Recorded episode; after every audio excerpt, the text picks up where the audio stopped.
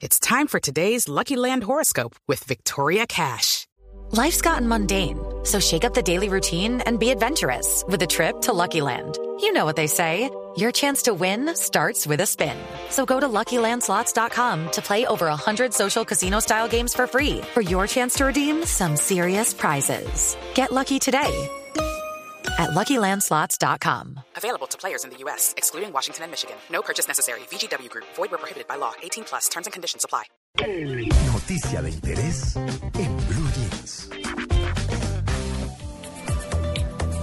Bueno, estábamos hablando de los amores prohibidos y cuando uno dice amores prohibidos, uy, todo el mundo empieza a decir, uy, cuando me metí con, cuando me enredé con, ese día qué, ¿no? Esos son los amores prohibidos. Hay varios. Hablábamos de el de los compañeros de trabajo, que se da, eh, y prohibidos en esas empresas. Probablemente es donde más se puede presentar la situación. Claro, porque es que el Uno pasa más tiempo en la trabajo. oficina que en la casa muchas veces. Claro, claro. Esa es una de las eh, razones y pues en la medida en que se frecuente la gente y la química y el gusto y todo ese cuento, ¿no? Que. Universidades, de pronto. Total. Oiga, pero ¿sabe que yo en la universidad sí no? Bueno, pero no estaba casada, me imagino. Ah, no, es que yo estoy hablando, no, yo estoy hablando de, de amores en términos generales. Ah, no, pues, no, yo me casé mucho después, por supuesto. Pero los amores prohibidos me imagino que sean sobre todo entre los casados. Sí, pero también, por ejemplo, un profesor y un alumno. Mm. Eso no está como muy, ¿no? Como muy bien visto en las universidades. Pero yo conozco casos de, en, por ejemplo, en mi época en la universidad se casó un compañero mío con nuestra profesora de, de lógica y filosofía. Y le digo, ¿quién? ¿Quién? Jairo Dueñas, el director de Cromos. ¿Ah, sí? Ay, sí, con Inés Elvira Escayón, que es espectacular. Ajá. Eh, y se casó una compañera mía con un fotógrafo. Ah, pero no ese fotógrafo, no era el profesor. María Clara, No. al- a- a- pues sí, amores prohibidos, Mm. me imagino. Sí. Yo estaba, creo que en kinder o en primero primaria, Uy, tenía una profesora muy linda de la que me enamoré. ¿y ese era su amor prohibido? Sí, no, no, no. Se casó con un cura del colegio.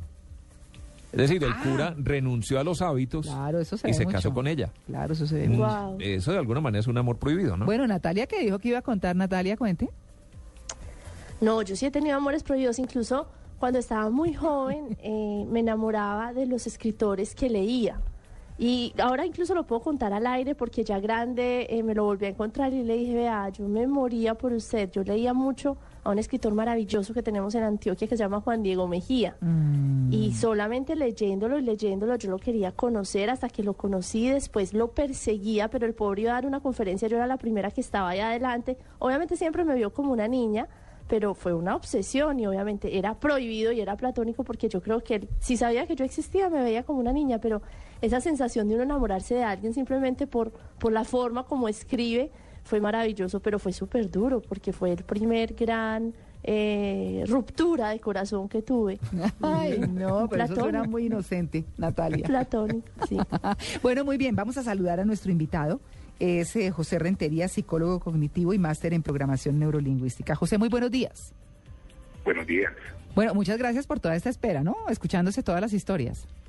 Pues sí, maravillosa la experiencia. Sí, sí, claro. Pues José, lo voy a invitar a que escuche qué piensan, qué piensan nuestros oyentes Blue a propósito de los amores prohibidos.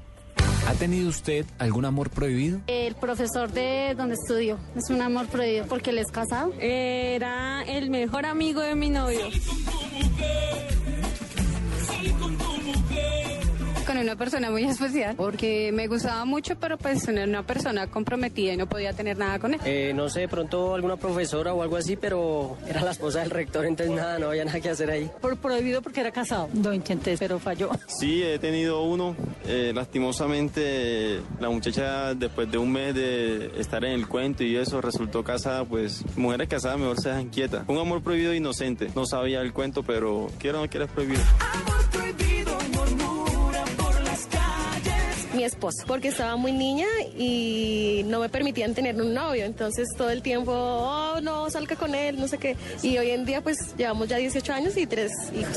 Eh, amor prohibido sí tuve, el papá de mis hijos era muchísimo mayor que yo y pues eso me creó conflictos en mi casa, con mi mamá, con la mamá de él. Sí, sí he tenido un amor prohibido, llevo dos años y medio, él tiene una novia desde hace cinco años, lo complicado es tener que compartir, es, es horrible esconderse.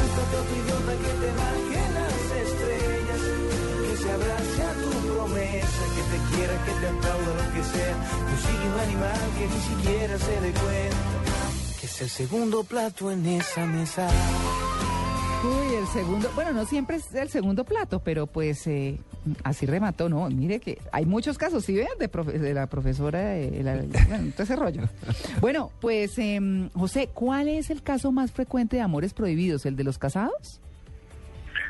Pero pues no necesariamente ese. La verdad es que hay una, una inmensa variedad de amores prohibidos que a diario que nos toca enfrentar.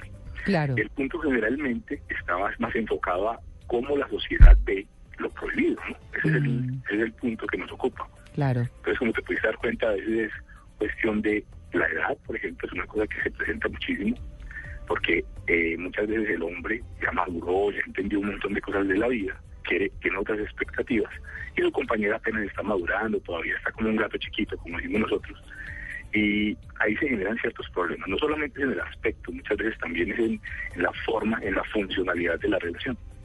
Ah, claro. Bueno, eh, dentro de esos amores prohibidos habíamos hablado de... El rico y el pobre, por ejemplo. Ah, ¿no? bueno. El, el típico tema de las de telenovelas. los culebrones. Sí. Sí, Ah. sí.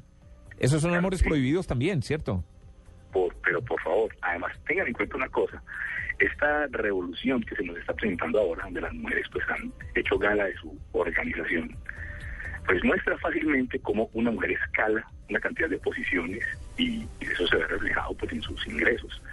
Generalmente las relaciones inician de otra manera, donde el proveedor es el hombre, la mujer va escalando, estudia juiciosamente, luego adquiere una posición pues, mucho más alta y empieza a devengar eso de alguna manera empieza a afectar la relación y la convierte en una relación, no digamos prohibida, pero sí se presenta en esa relación algún tipo de dificultades por eso, porque los hombres como en esa, en esa condición de proveedores, pues pueden sentirse un poquito relegados. Claro. Bueno, está el de los subordinados con los jefes que habíamos mencionado, el de los hombres comprometidos, el de los exnovios de sus amigas o de las amigas. Uy. Claro, claro que sí, miren, otra cosa que se presenta que es bien interesante. El, muchas mujeres me preguntan, pero doctor, cuénteme, ¿qué es lo que pasa? Yo soy una mujer exitosa, soy bonita, todo me funciona, pero ¿por qué no tengo pareja? Y a veces me toca mostrarles una cosa que sucede entre, entre los hombres. Y es, la figura, la, la, la figura de autoridad es asumida por los hombres, no es una cuestión consciente, es una cuestión inconsciente. La figura de autoridad es asumida por los hombres como una figura más masculinizada. Cuando llega la jefe, la jefe dice, bueno, aquí le van a ver las cosas así, así y así. La jefe entra, se, se- se hace parte de ese entorno masculino, pero siente como en el momento en el que vuelve a ser mujer, y dice, bueno, yo siempre soy la jefe, pero hoy viene linda porque porque no hay manifestaciones de cómo está de, de- de bonita, jefe, no, no se da. El hombre se replega, es una cosa rarísima, suele suceder, porque la autoridad siempre se ha visto socialmente como una cuestión más masculinizada.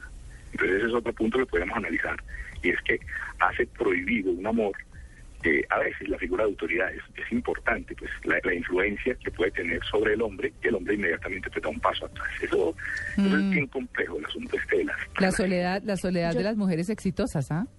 Sí, yo, yo tengo una pregunta, María Clara. Sí, señora.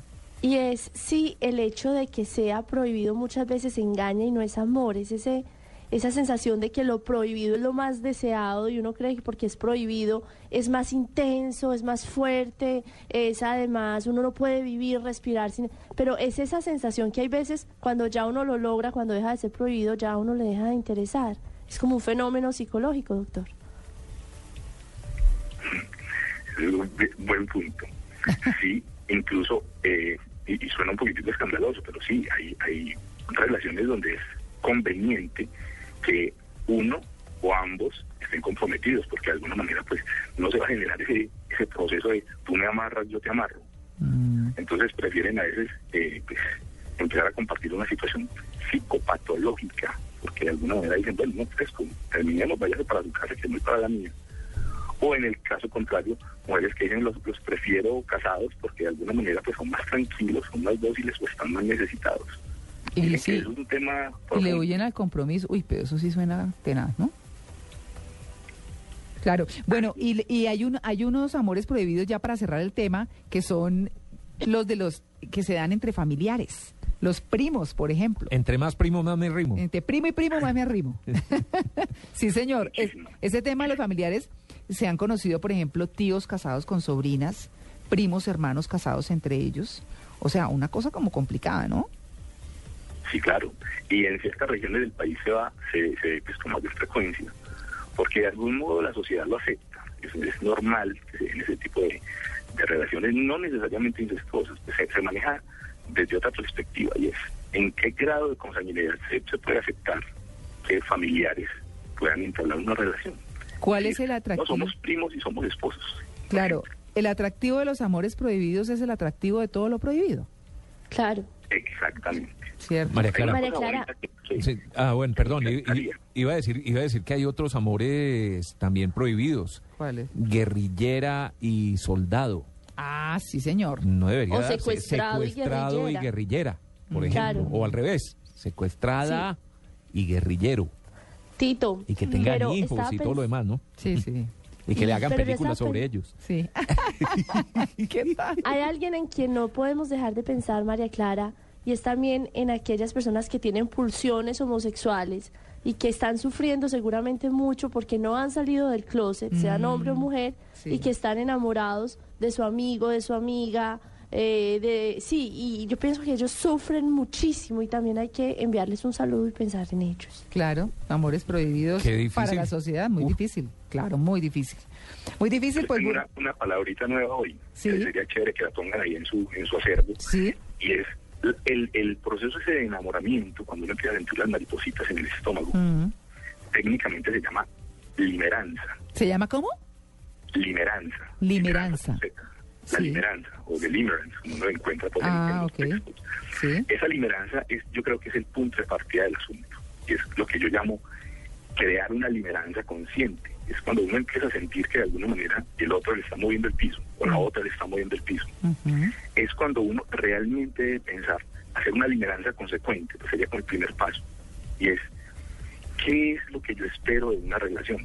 Tenerla clara Mm. para luego convertirla en una limeranza asertiva, ¿cierto? Donde Claro. uno ya puede marcar perfectamente un territorio y decirle al otro, mire, lo que yo quiero, las reglas del juego serían estas. O sea, yo quiero que eso sea una relación sana, que, pero eso hay que hablarlo. Lo que pasa es que como generalmente no hablamos, entonces es demasiado tarde, ya pasando las líneas del no retorno, es cuando ya aparece la obsesión y ya decimos, no puedo dejar de pensar en ti, y bueno, ¿por qué me llamaste? Y empiezan eh, ya los problemas reales. Entonces, sería muy interesante que hiciéramos de la, de la limeranza una limeranza consecuente, una limeranza sincera.